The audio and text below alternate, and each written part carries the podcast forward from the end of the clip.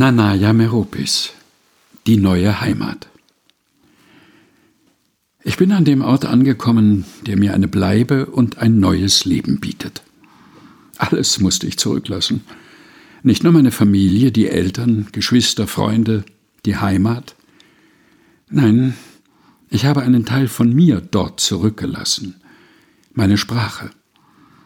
Die neue fremde Welt mit fremder Sprache und Kultur die mich nicht unbedingt willkommen heißt, die ständigen Rechtfertigungen, warum ich hier in diesem Land lebe, geben mir zu verstehen, dass mir ein steiniger Weg bevorsteht.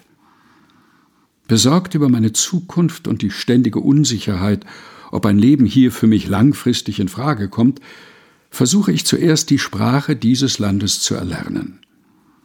Die erste Tür zu dieser neuen Welt will ich öffnen. Fremde Welt, ich werde dich besiegen. Kein Mensch auf der Welt ist fremd. Die Erde gehört uns allen, und jeder Mensch hat das Recht, einen Ort zu suchen, an dem er sich sicher fühlt. Überall, wo ich hingehe, nehme ich mein Herz, meine innige Heimat mit. Die Erde trägt mich, Himmel mein Dach, nirgends lasse ich zurück mein Herz. Die Mutter Erde opfert mir ihr Heim, innig und heilig trage ich meine Heimat in mir.